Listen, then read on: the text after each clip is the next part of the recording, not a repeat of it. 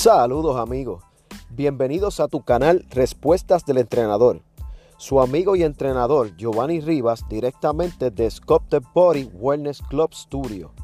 La pregunta del episodio de hoy es, ¿pierdo masa muscular al hacer ejercicio cardiovascular? Tenemos que empezar por decir que la proteína no es una fuente de energía, las cuales son glucosa, ATP, glucógeno, hidratos de carbono y grasas.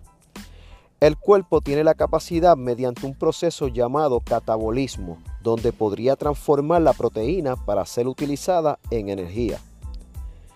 Esto podría pasar en caso de un sobreentrenamiento donde el consumo de carbohidratos no van acorde con la intensidad y tiempo del entrenamiento. Les recomiendo no tener más de una hora de entrenamiento muy intenso. Dicho esto, a veces entendemos que perdemos masa muscular al bajar el porciento de grasa corporal porque resulta en una pérdida de volumen.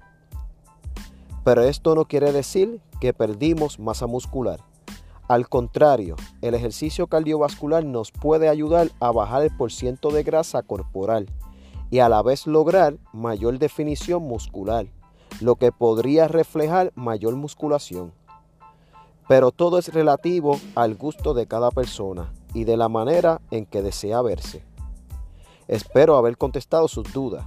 Recuerde, busque la descripción de este episodio, allí encontrará cómo aparecemos en las distintas redes sociales, para que nos sigan y nos puedan escribir sus preguntas.